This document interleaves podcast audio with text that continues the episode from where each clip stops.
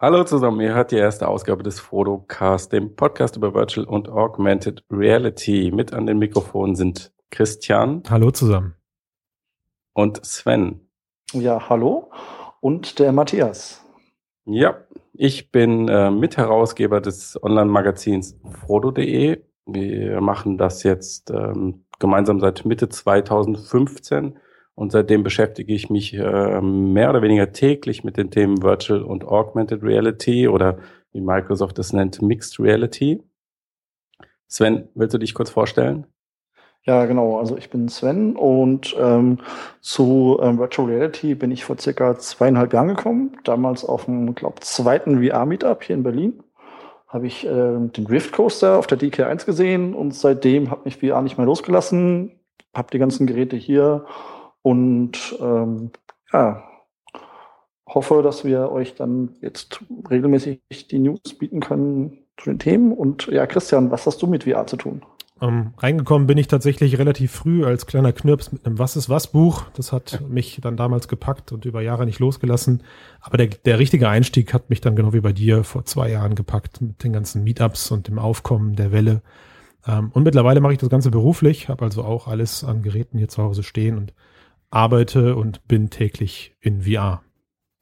Welches Was und Was Buch war das denn? Das würde mich jetzt mal interessieren. Was ist was? Band 100 Virtual Reality. Ich kann, Ach, es, nur, ich kann es nur empfehlen. Es ist Jahrgang? Äh, super. Äh, Jahrgang 1900, oh, irgendwas zwischen 91 und 99. Ich glaube, ich glaube 95. Ich könnte nachgucken. ich habe es im Regal stehen. Auf jeden Fall das 100. also das Jubiläum. Es ist die, es ist die glatte 100. Würdig. Ja, genau. Spannend. Gut, dann äh, wollen wir mal an die News der Woche gehen. Ähm, Jason Rubin, der ist verantwortlich für die Inhalte bei Oculus VR. Er leitet die internen Oculus Studios. Mhm. Und ähm, der verspricht, dass jetzt in den nächsten sechs bis zwölf Monaten unglaublich gute Software auf den Markt kommen soll. Also viel besser als alles, äh, was bisher da war. Zu verdanken ist das vor allen Dingen Oculus Touch, also den 3D-Controllern, die im Herbst auf den Markt kommen.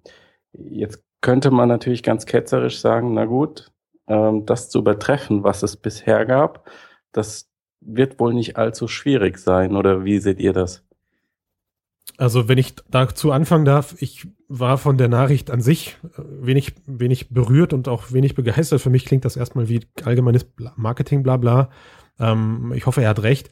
Ich muss kurz, um das abzuschließen, dazu zu sagen, ich kenne das halt schon seit x Jahren aus dem Konsolenbereich. Ne? Also da gibt's auch immer genau dieselben Aussagen. Im Konsolenbereich ist, erscheint eine Konsole, dann ist das erste Jahr mit der mit den ersten ähm, Software-Line-Up dann da. Und logischerweise gehen die Konsumenten auch davon aus, dass das Jahr für Jahr besser wird. Also ich weiß nicht, für mich war das jetzt eher nochmal das Bestätigen von dem, was alle erwarten. Sven, wie siehst du das? Ja, ich sehe dir auch relativ zwiespältig diese Aussage. Ähm, du hast ja das Konsolenbeispiel gebracht, da trifft es eigentlich sogar zu, finde ich. Man weiß, die Starttitel sind mal ein bisschen schwächer, weil eben auch die, die Install-Base von den Konsolen noch geringer ist am Anfang. Und dazu kommt natürlich, dass ähm, die Entwicklungszeit nicht vorhanden ist. Man kriegt irgendwann ein Dev-Kit, fängt an zu entwickeln und wenn man dann zum Start rauskommen möchte, hat man eben nur eine begrenzte Zeit, während wenn man im dritten, vierten, fünften Jahr in der Konsole rauskommt, man eben viel mehr Entwicklungszeit hat. Und ich denke, genau dieser Effekt wird bei VR auch eintreffen. Und daneben ist es ja bei VR auch noch so, dass es eine komplett neue Technologie ist, wo die Leute erstmal rausfinden müssen, was funktioniert, was nicht funktioniert. Und da denke ich, dass es auch ganz neue Konzepte geben wird, ähm, die man so noch nicht gesehen hat. Und dass viele, die jetzt klassisches Gaming erwarten, First-Person-Shooter und so, vielleicht ist es gar nicht das, was VR dann ausmachen wird, sondern vielleicht gibt es da wirklich Anwendungen, die wir uns noch gar nicht vorstellen können. Und da kann ich mir schon vorstellen, dass es da wirklich noch äh, ganz tolle Software gibt, die wir heute noch nicht kennen. Was meint denn Matthias zu dem Thema? Ja, du sprichst es ja gerade schon so ein bisschen an, die Diskussion. Ähm, ich sag mal, eher klassische Anwendungen, die dann irgendwie auf VR adaptiert werden und komplett neue VR-Erlebnisse, Erfahrungen, Spiele, für die ja in den letzten Monaten besonders ähm, HTC Vive viel Lob bekommen hat. Ähm, ich persönlich muss sagen, ich bin deutlich interessierter und gespannter auf die neuen Dinge und weniger auf, ähm, ich nenne das immer Gamepad VR, mhm. also eigentlich ganz normale Spielkonzepte, wie man sie vor zehn Jahren schon gesehen hat, nur mit einem anderen Monitor auf dem Kopf. ja, das so hat für mich nicht den großen Mehrwert. Man muss, man muss halt fairerweise dazu auch sagen, wenn man es wenn man's ketzerisch sieht, ist Oculus mit der Rift noch nicht vollständig am Markt. Ja, also was haben die da jetzt aktuell äh, im VR-Bereich zu zeigen, wenn man es gleich auf mit, mit HGC sehen würde? Ähm, Sven, was du gerade gesagt hast, fand ich sehr interessant, dass äh, die Entwicklungszeiten länger werden. Mh, mm, viel wichtiger ist, wenn man es aus dem, aus dem technologischen Aspekt betrachtet, die ganzen SDKs dahinter werden auch immer ausgereifter. Ja, also der mit einer der Gründe, warum bei den Konsolen über Jahre hinweg die Grafik trotzdem immer besser wird, ist halt eben nicht, weil die Konsole mehr Hardware-Power bekommt, sondern weil die ähm, Rechensysteme dahinter feiner werden. Mhm. Ja. ja klar, die Programmierer kennen sich dann ein bisschen besser aus mit der Hardware. Was mir bei VR aber auch noch gerade auffällt stark ist, dass es im Moment ziemlich simple Spielkonzepte sind, gerade für die Vive mit Roomscale, sowas wie Space Pirate Trainer oder Holoball, ähm, Konzepte, die ohne dass es VR gäbe, wahrscheinlich niemand kaufen würde, weil das äh, Space Trainer, äh, Space Pirate Trainer ist im Prinzip so eine Art Moorhuhn. Also man schießt mit einer Waffe auf irgendwas, was vorbeifliegt. Ein simples Spielkonzept. Und es macht trotzdem einen Heiden Spaß, aber irgendwann wird sich dieser Neuheiteneffekt auch gelegt haben.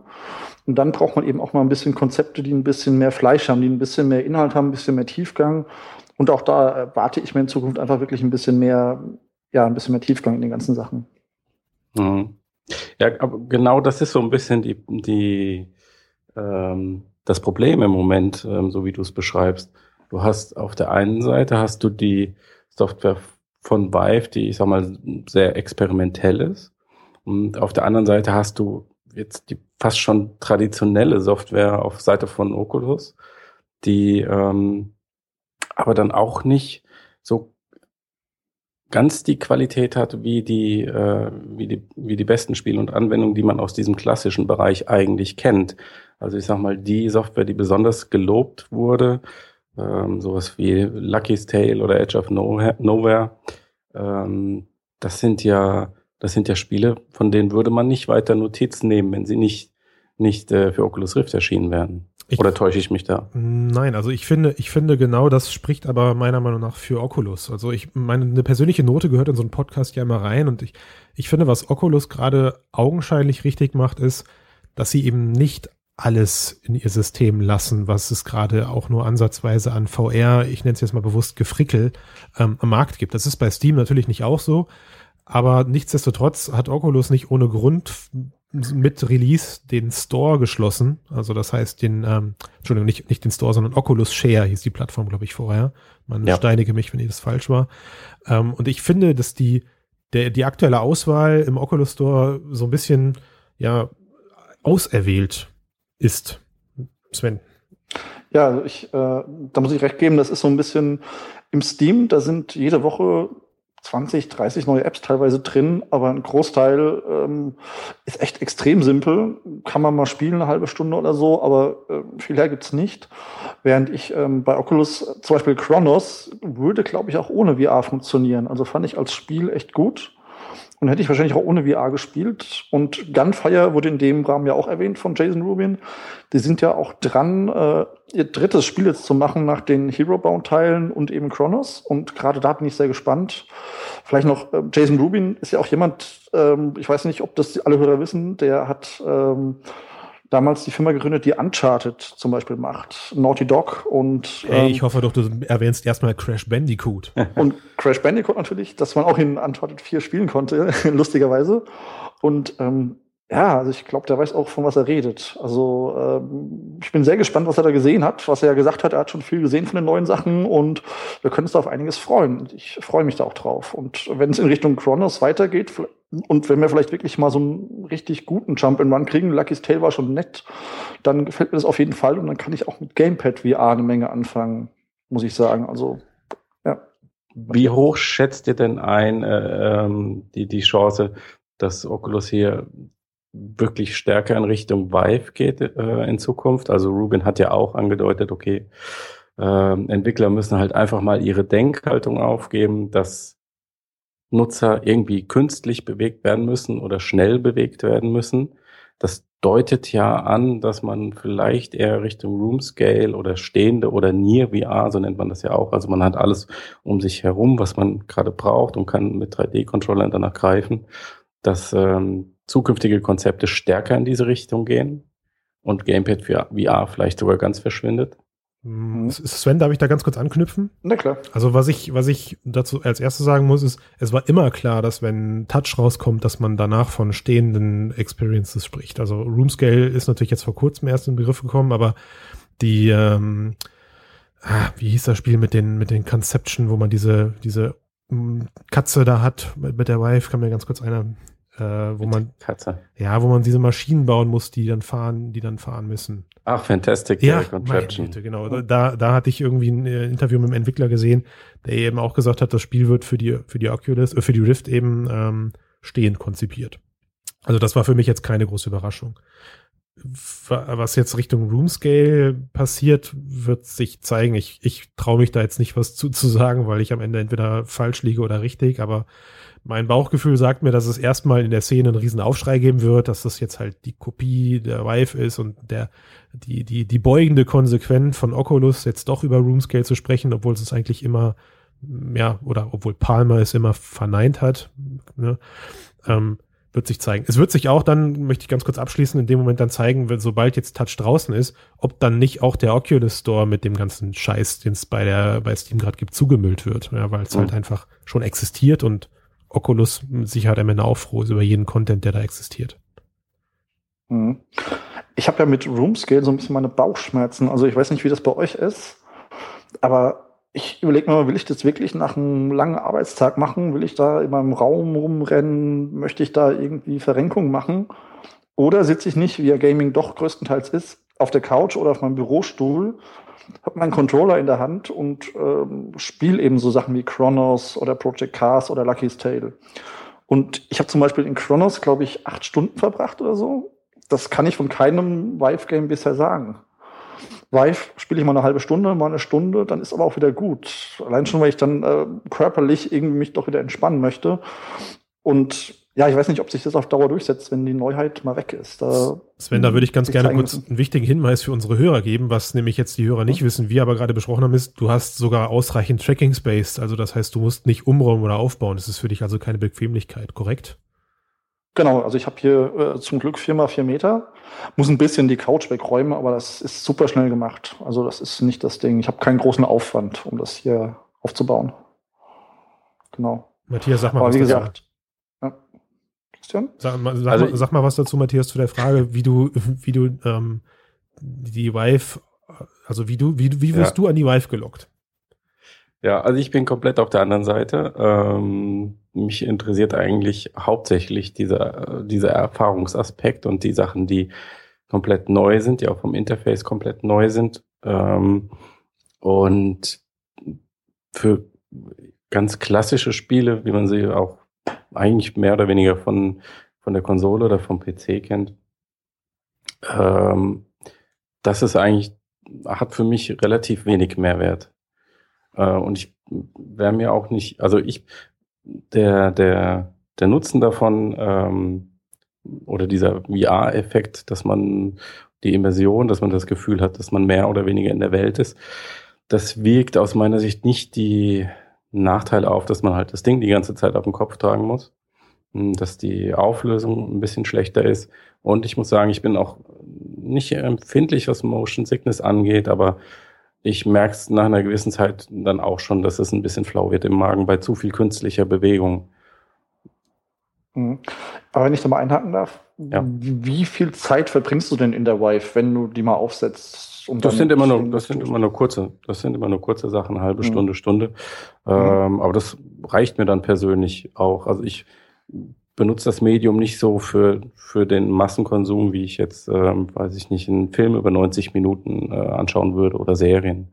Mhm. Das ist für mich wirklich eher so dieser Erlebnis-Erfahrungsbereich und was kennenzulernen, was einfach komplett neu ist. Das ist das, was mich reizt. Okay so ein, genau der gleiche Nutzer oder genau die gleiche Zielgruppe stelle ich, glaube ich, auch da. Also das heißt, kurze, mhm. intensive Vive Experience mache ich sehr gerne.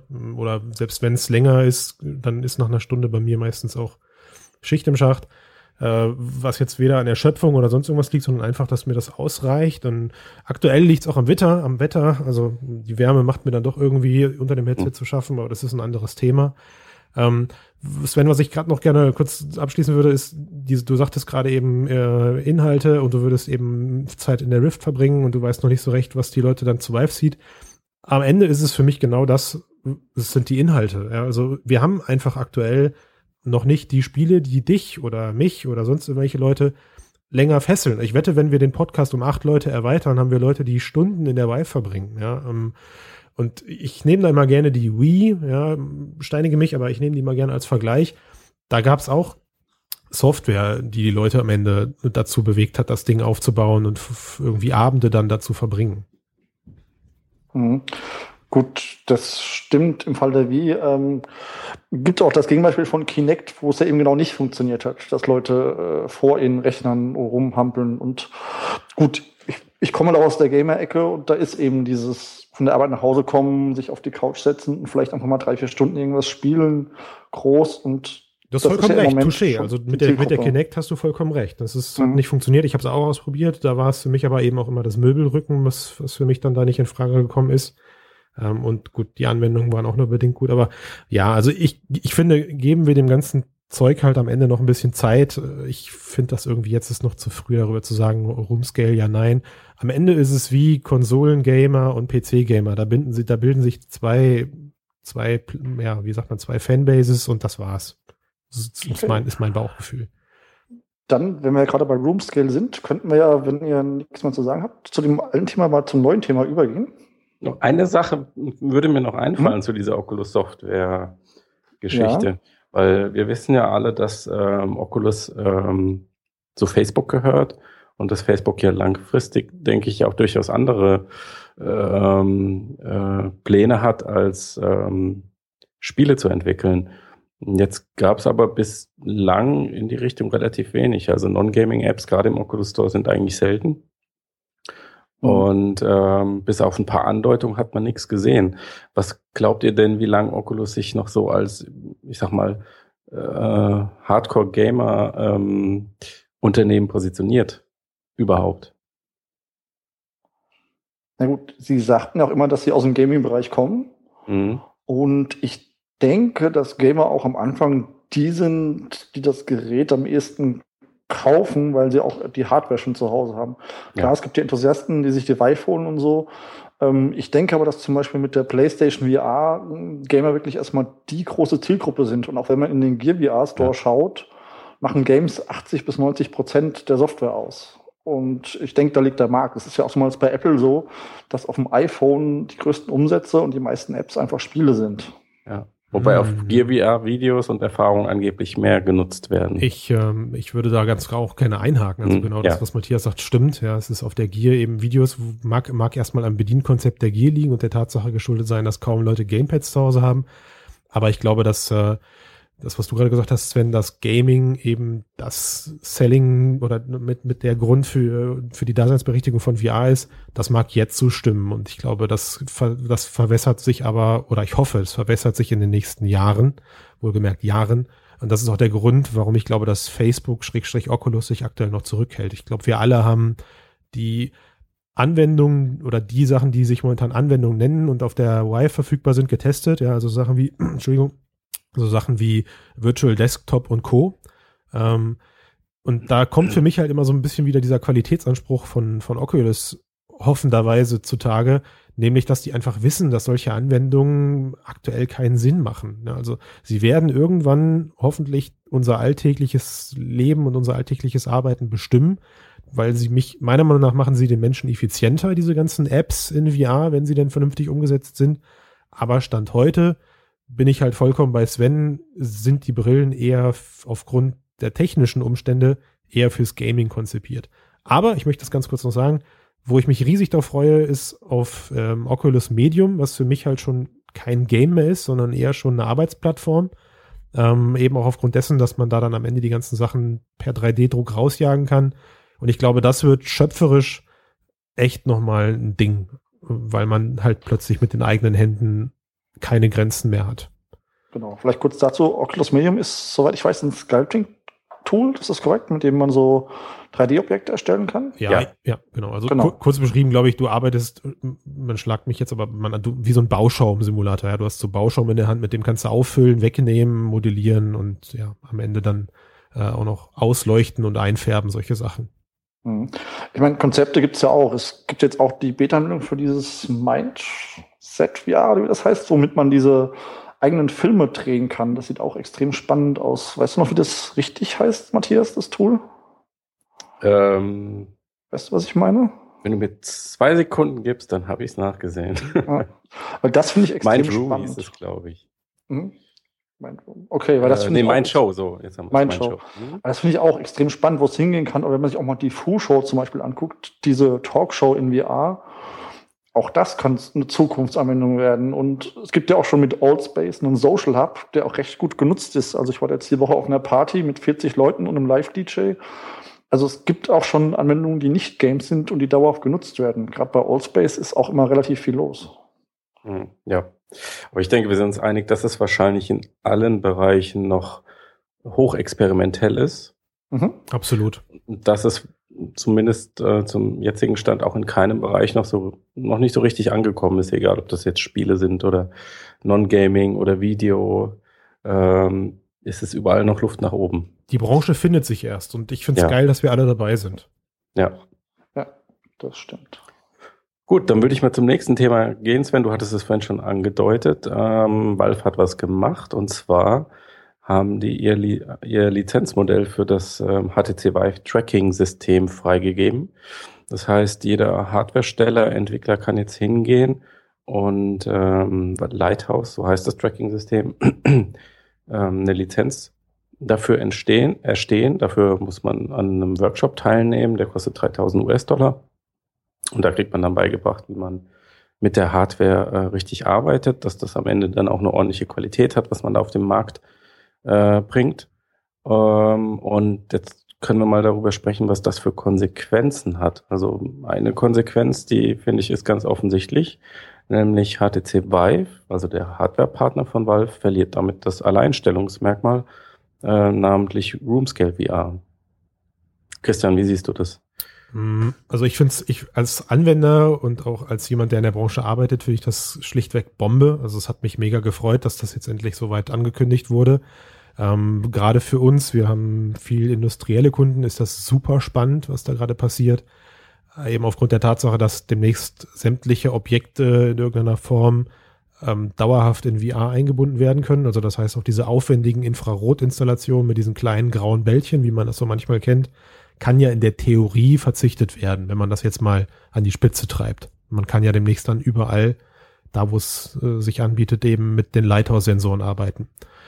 Ähm, dass da jetzt HTC durch ein Alleinstellungsmerkmal im Hardware-Bereich verloren hat, sehe ich nicht so. Also die hätten da schon ordentlich Mitspracherecht haben können, wahrscheinlich gegen Einwurf von Münzen, wenn, äh, wenn, wenn der meist, wenn die meiste Arbeit aber eben nicht bei Wolf läge. Ne? Also die Frage ist, war das jetzt ein kluger Schachzug, das offen zu machen, weil damit alle aktuellen Nachahmer auf dem Markt gerade erschlagen wurden, von denen wir vielleicht noch nichts wissen. Ähm, und es hätte am Ende eh dazu geführt, dass es irgendwer gemacht hätte.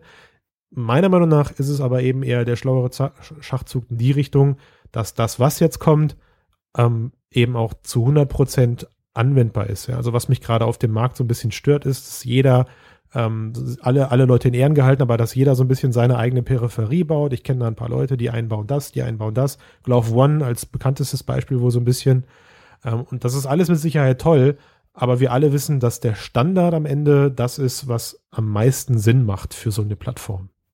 Sven. Ja, ich finde auch ähm, sehr sinnvoll, da so einen Standard zu schaffen.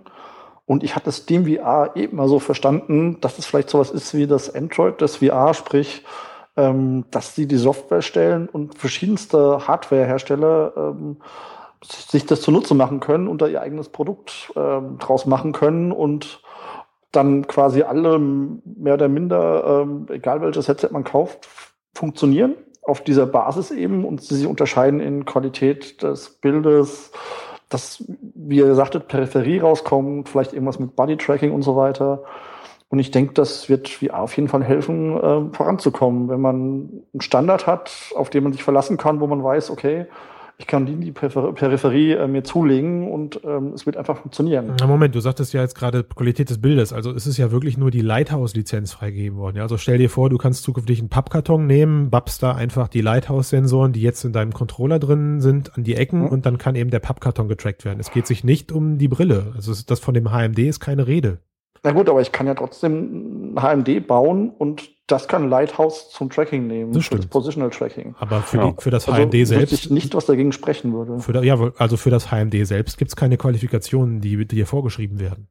Genau, da kannst du ja dein eigenes HMD bauen und du nutzt Lighthouse einfach, dann hast du schon mal das Tracking zumindest weg. Das ist ja also eher schlecht. Ich das vorstellen. Also könnte, mhm. ja, könnte, ja, könnte ja dann eher schlecht sein. Ja.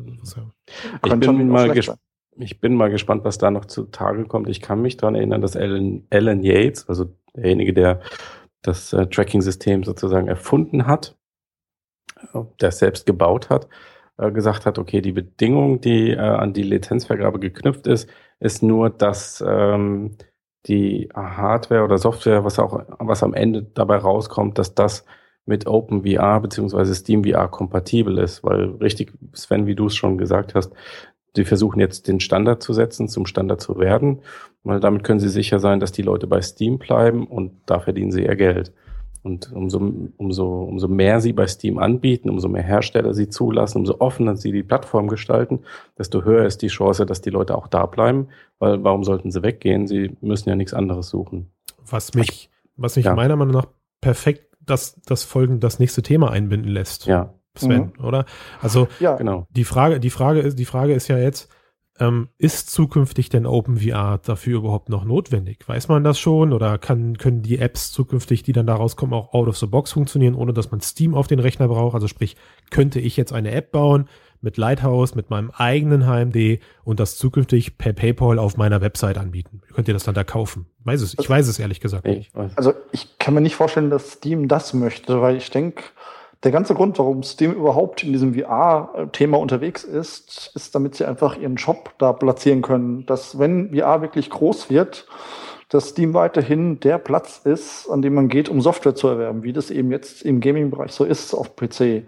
Und dass sie sich das eben nicht wegnehmen lassen wollten. Und von daher kann ich mir nicht vorstellen, dass sie das zulassen, dass Leute einfach ähm, Software veröffentlichen, verkaufen, ohne äh, dass Steam benötigt wird, weil damit wäre ihre komplette Einnahmequelle äh, weg. Ich glaube, genau. den Verkauf von der AMD, das wird nicht ihr Konzept sein. Was ja perfekt ist für das nächste Thema, Matthias. Vivepod. Ja. Ne? Der mhm. Online-Store von HTC, der jetzt äh, für viele überraschend doch nicht nur in, ähm, im asiatischen Markt unterwegs ist, in China, sondern, wie HTC angekündigt hat, weltweit startet und zwar ab Herbst die Gemengelage ist im Moment noch so ein bisschen undurchsichtig. Also angeblich soll es vor allen Dingen für Non-Gaming-Apps ähm, sein. Das ist aus meiner Sicht so ein bisschen hm, der PR-Sprech, um das Steam jetzt in der jetzigen Phase nicht so sehr in die Parade zu fahren. Aber ich denke im Endeffekt, wenn sie da alles anbieten, was sie irgendwie anbieten können. Der Projektleiter hat, äh, hat gesagt, dass sie momentan oder das HTC momentan die Entwickler immer noch dazu auffordert, auf allen Plattformen zu publizieren. Das klingt erstmal nicht so, als wären exklusive Inhalte vorgesehen. Aber wir wissen ja, dass HTC fleißig investiert, also bei FX zum Beispiel, 100 äh, Millionen US-Dollar, die dafür Software und Hardware ausgegeben werden. Ähm, und ich denke, wenn da irgendeine besonders tolle Software bei rauskommt, dann wird HTC sehr genau überlegen, ob die einfach zulassen, dass das jetzt bei Steam oder bei Oculus oder wo auch immer verkauft wird. Ja, ähm, darf ich ganz kurz, Sven? Ja. Na klar. Also zu dem, was der Typ gesagt hat, stimme ich dir voll zu. Äh, mhm. Äh, es gibt da so einen Spruch, der heißt, es ist einfacher, um Verzeihung zu bitten, als um eine Erlaubnis. Und äh, darauf wird es irgendwann hinauslaufen. Ja, das heißt also, wenn dann die ersten exklusiven Inhalte in, äh, in, in dem, in dem Live-Ding verfügbar sind, dann heißt es halt, an die Aussage kann sich keiner erinnern. Und wenn sie rausgekramt wird, sagt man ja, aber.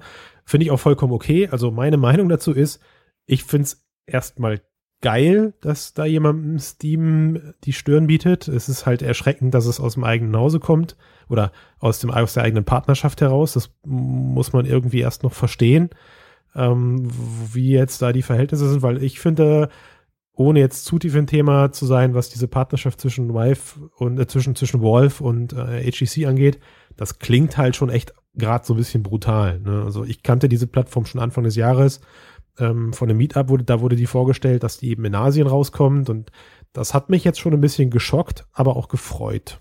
Ja, also von daher mal gucken.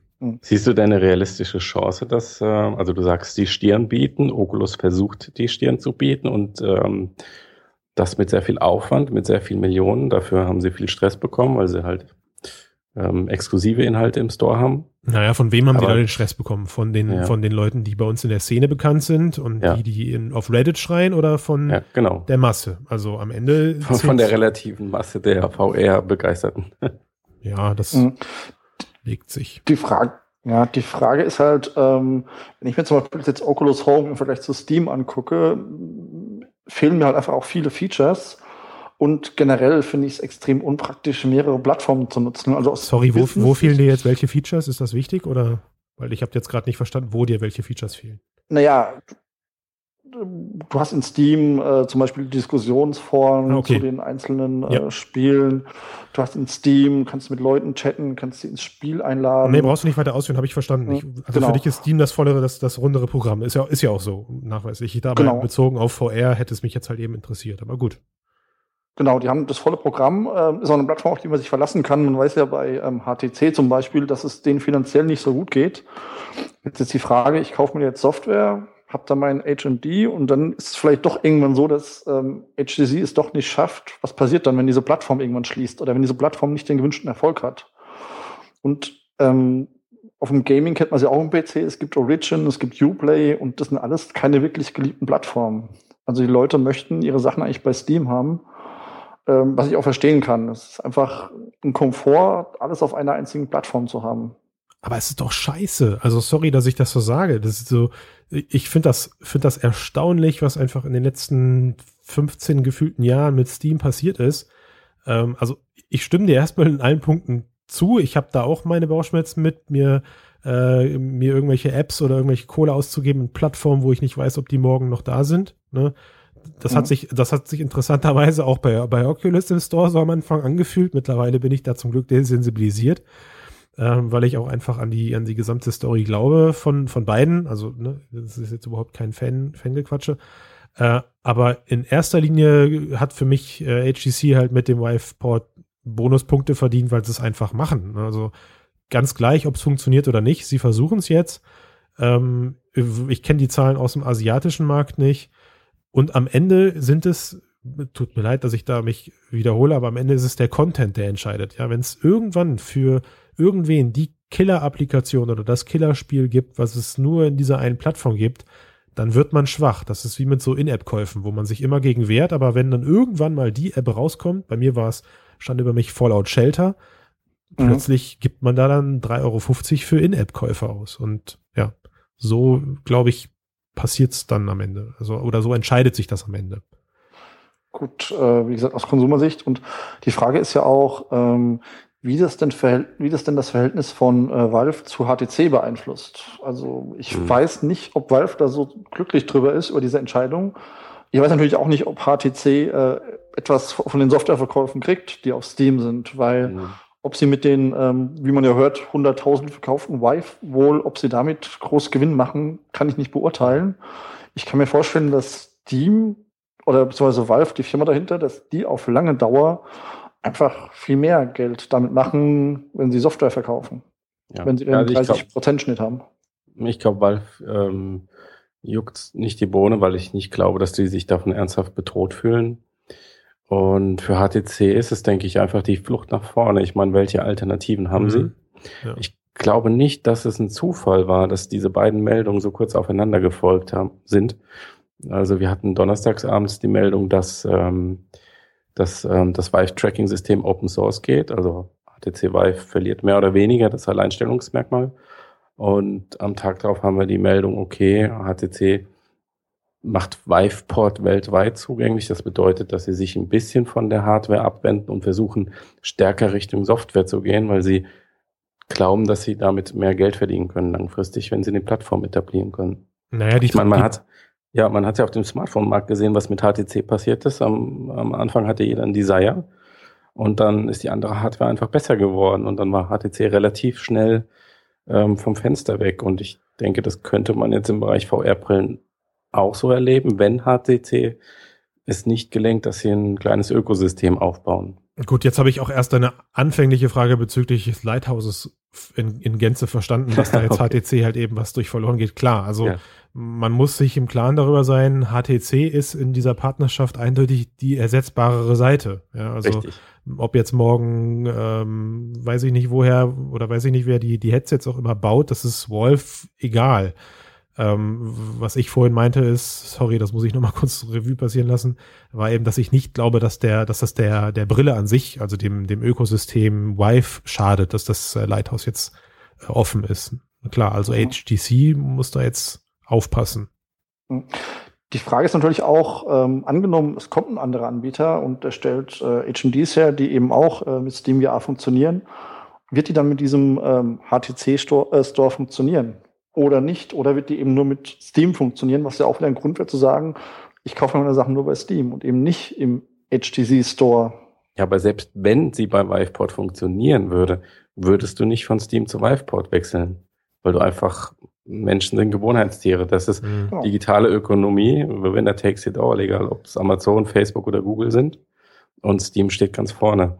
Also, ja, wenn, wenn ich einem Unternehmen zugetraut hätte, ganz kurz noch, hm?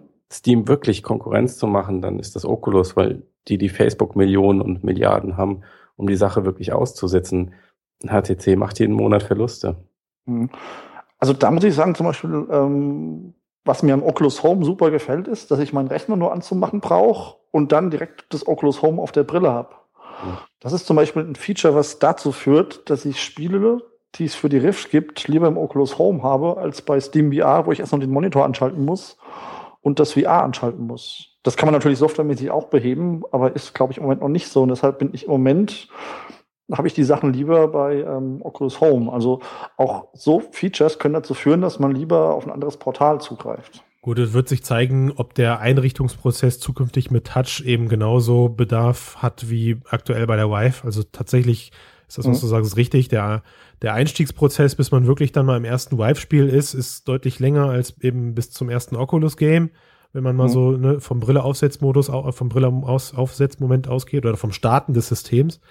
Ähm, aber wir wissen nicht, wie es morgen mit, mit Touch aussieht, von daher abwarten. Aber ich mhm. glaube eben auch da wieder, ne, Oculus hat da diesen, diesen Qualitätsanspruch und die haben einfach ich weiß es nicht. Also es ist schwer, mich da zurückzuhalten. Aber die ganze Brille, ich will das jetzt nicht zu einer Grundsatzdiskussion lassen, aber die Brille und die Software wirken einfach wie für einen Endkunden gemacht. Und bei der Vive sind wir, die ist zwar technisch ausgereifter, aber das war, das war das Tracking-System. Ja, also ja. allgemein. Also das ist, okay. Äh, das ist das technisch rundere Produkt, wenn man so möchte, mhm. aktuell. Ja. Ne?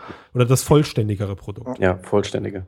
Genau. Ich finde auch mal, die, die Vive ist mehr so da, um Leute zu faszinieren und wie ihr sagtet, mal so eine Stunde lang ein neues Erlebnis zu haben. Und wenn ich dann aber zurückgehe und sage, okay, ich will jetzt aber wirklich was spielen und möchte wirklich eine hochqualitative Anwendung haben, dann bin ich eher bei Oculus zu Hause. Also ich mhm. glaube, das sind im Moment einfach zwei Gruppen, die von, von den verschiedenen Systemen angesprochen werden. Und das ist ja auch okay so. Also ähm, ich denke, beides hilft VR einfach bekannt zu werden und nach vorne zu gehen. Ja, Christian, ich gebe dir recht, ich finde das sehr interessant. Also Oculus hat schon so einen hohen Level an äh, Polish, wie man sagt, ja.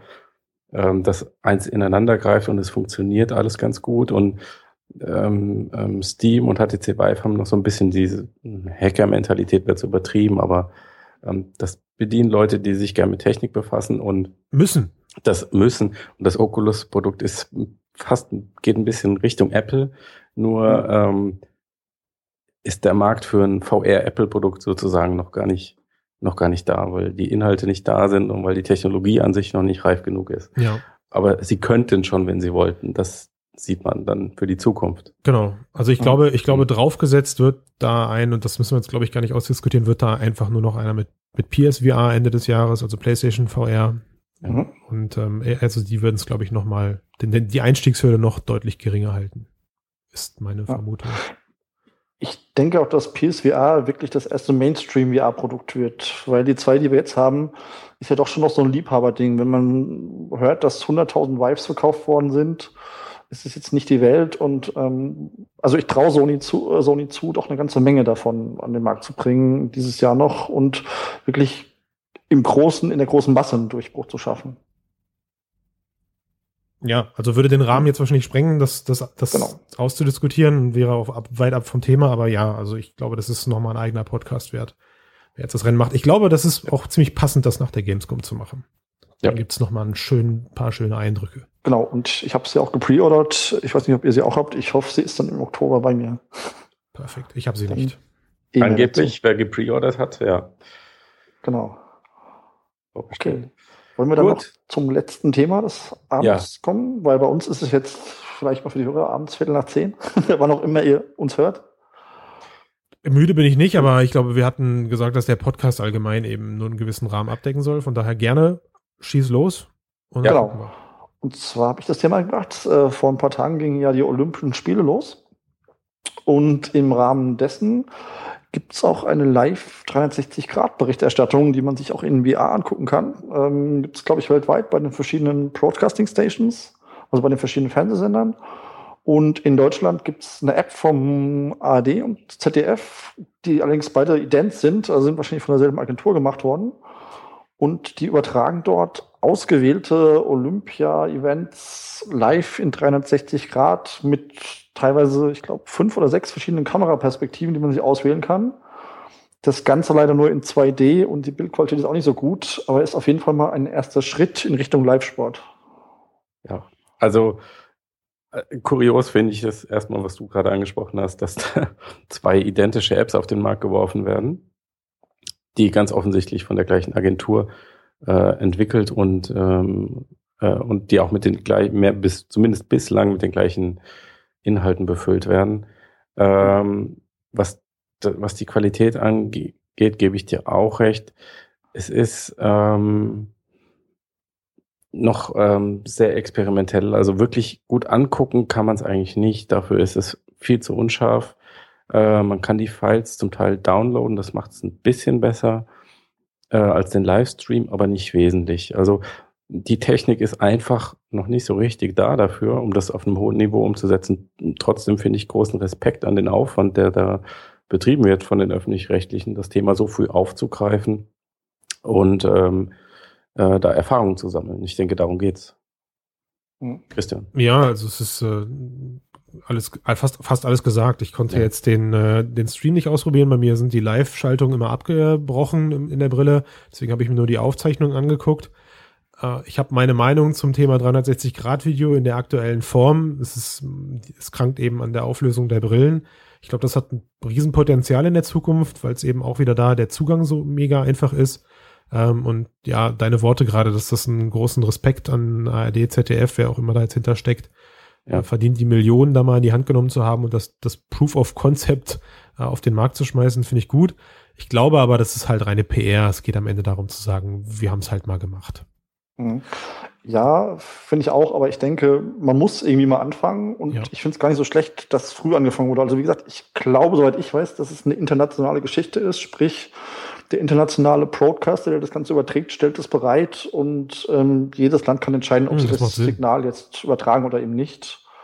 Ähm, und ist ein guter Anfang. Und ich denke, wenn dann wirklich die Auflösung da ist und vielleicht Eye-Tracking und was man sonst noch so braucht, das 360-Grad-Video funktioniert, könnte es eine faszinierende neue Art sein, Live-Sport zu kommentieren, Absolut. weil es gab noch ein anderes Event und zwar gab es ein Fußball-Vorbereitungsspiel in Amerika, den äh, ICC Cup hieß der, glaube ich.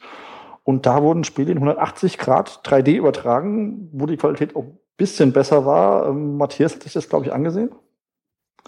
Genau, ich habe mir das angesehen und zwar ist das das ähm, äh, Unternehmen NextVR, was diese Streams macht. Das war jetzt nicht der erste, die haben schon im letzten Jahr viel gemacht, sagen immer, ihre Technologie, Übertragungs, äh, die Übertragungstechnologie und die Kameras sind fertig. Sie könnten es jederzeit anschalten und auf Sendung gehen. Ähm, was die in diesem Fall gemacht haben, und auch in der Vergangenheit schon ist, dass sie halt nur in 180 Grad streamen, 180 Grad Winkel das spart ähm, relativ viel Datenmenge. Das ist ja so ein bisschen der Flaschenhals bei den Streaming-Verfahren. Und sie filmen in stereoskopischem 3D und das ist ein Effekt, der wirklich relativ beeindruckend ist und der einen sehr großen Mehrwert bietet, gerade bei diesen Sportübertragungen. Wenn man sich das mal angeschauen, an, anschauen will, es gibt noch die Next VR App für Gear VR im, für Gear VR im Oculus Store, die ist auch kostenlos. Da kann man ein paar Demo-Files runterladen und mal reinschauen. Ähm, es ist wirklich eine komplett andere Art, so eine Sportübertragung zu sehen. Es fühlt sich so an, als würde man an der Seitenlinie stehen oder hinter dem Tor, als wäre man wirklich im Stadion. Ähm, dass das in dem Fall nur 180 Grad sind, ich, empfinde ich ja gar nicht als störend, weil man sowieso nach vorne schaut. Also man hat wenig Grund im Fußballstadion nach hinten zu schauen. Also klingt geil. Also muss ich, ja. glaube ich, echt mal ausprobieren, weil, wie gesagt, das, das Medium selbst hat das Potenzial, also VR für 360 Grad Live-Übertragung, es ist halt momentan meiner Meinung nach die Technik. Ich habe da aber auch, ich weiß jetzt nicht, wie weit ich darüber reden darf, aber ich habe da letztens eben bei einem, bei einem, bei einer befreundeten Agentur was gesehen, was im Basketballbereich ist. Und das war halt auch der Knaller. Also es ist so, stellt euch eben eher so eine interaktive Sportübertragung vor, bei der dann eben viel, viel interaktiver Content noch mit beikommt. Und das ist, also klar, das geht in die Richtung, muss es auch, weil da, da steigen Gefühle hoch, wenn man sich für den Sport begeistert. Die kann man, glaube ich, am Fernseh, maß ich mir jetzt an zu sagen, halt nur schwer vermitteln. Dieses Mittendrin-Gefühl existiert, ob man will oder nicht. Ja. Aber Stand heute, Stand heute, ganz kurz, ja? Stand heute, würde ich mir, egal wie sehr ich Fan von irgendetwas bin, ich würde mir noch keine Sportübertragung heute komplett in VR angucken wollen. Das ist mein nee. aktuelles Statement dazu. Mhm. Ja, äh, wobei ich äh, bei einer Sache muss ich hier widersprechen, ähm, Christian. Ich denke nicht, dass das reine PR ist von ARD und ZDF. Mhm. Äh, die Leute, die ich da kennengelernt habe, die sind wirklich an dem Thema dran, die interessiert das und die wollen schauen, was das für Auswirkungen hat auf die Art, wie sie Fernsehen machen und aber auch auf die Art, wie sie, wie sie äh, Journalismus machen. Also da ist auch schon ein bisschen Pioniergeist dabei. Das ist nicht ist kein reiner PR-Gag. Jetzt habe ich ein schlechtes Gewissen. Gesagt Nö, ist gesagt. Jetzt ist es ein Podcast, jetzt muss ich zu der Meinung stehen.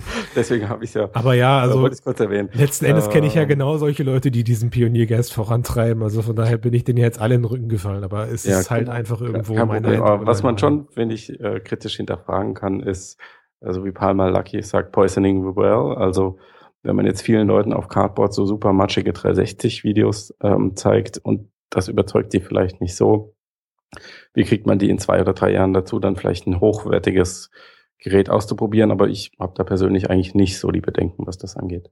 Hm. Ich denke auch, ich weiß nicht, wie viele Leute es jetzt schon wirklich sehen. Also ich, ja. ich kenne das auch von RBB, die hatten ja auch so einen Versuch ja. mit so einem Autobahnbau, wo sie ein VR-Ding gemacht haben. Und deren Aussage dazu war eben auch, dass sie einfach testen wollten, wie sie VR als journalistisches Mittel einsetzen konnten. Ja. Und ich denke, dass eben genau das dahinter steckt, wie bei Olympia auch. Und das werden im Moment nicht viele sehen. Also, dass man da groß mit viel jetzt schon zerstört, glaube ich einfach nicht. Aber sie haben erste Erfahrungen gesammelt. Bei mir blieb der Stream auch hängen. Auch das werden sie gemerkt haben. Mhm. Und wer weiß, wie es dann in Fern bei den nächsten Sommern Olympischen Spielen aussieht. Ob man dann einfach schon weiter ist und ob das dann vielleicht wirklich was ist, was man sich ansehen möchte. Ja, also ich lehne mich mehr aus dem Fenster und prognostiziere für Tokio 2020 3D und 4K in vollen 360 Grad mit kabellosen Brillen und Positional Tracking. Und es wird eine komplett neue Form der Sportübertragung sein. 2020? Ja. Alter, das hast, du, das hast du im Podcast gesagt, aber gut. Okay, das ist doch zum Abschluss des heutigen Casts ist das doch ein schöner, schöner Wunsch in die Zukunft. Ich möchte das ja. nicht kommentieren, was Matthias da gesagt hat. ist doch eine schöne Vision. Ja, du meinst, es dauert zu lang? Nein, also da waren ein paar Dinge bei, die sehe ich noch nicht. Also Positional Tracking, ja. Okay. Inside Out.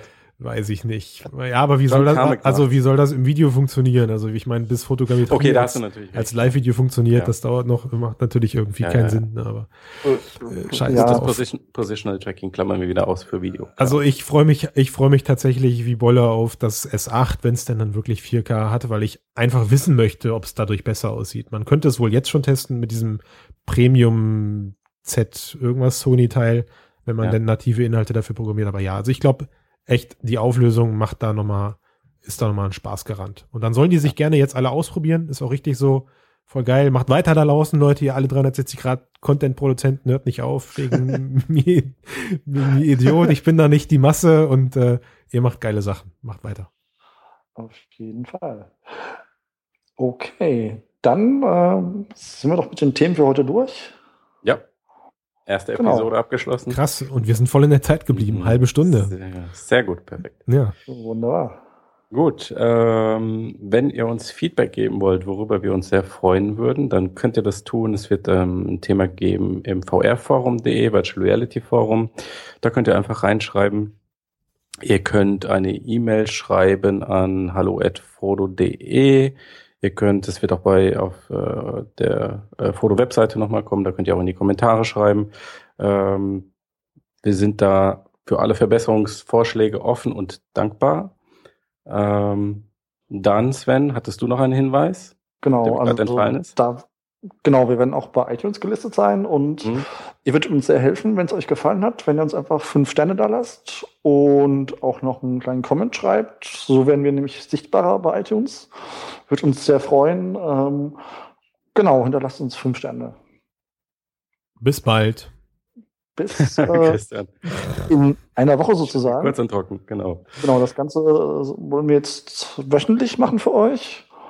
Und ja, freuen uns, wenn ihr nächste Woche wieder dabei seid. Ähm, abonniert uns am besten, dann bekommt ihr auch den Podcast äh, automatisch immer auf euren, den Podcatcher eurer Wahl.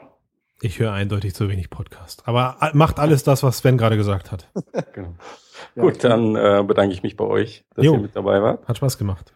Äh, und bedanke mich bei den Zuhörern und äh, freue mich auf die nächste Ausgabe. Ciao zusammen. Jo, ciao, bis nächstes Mal. Tschö.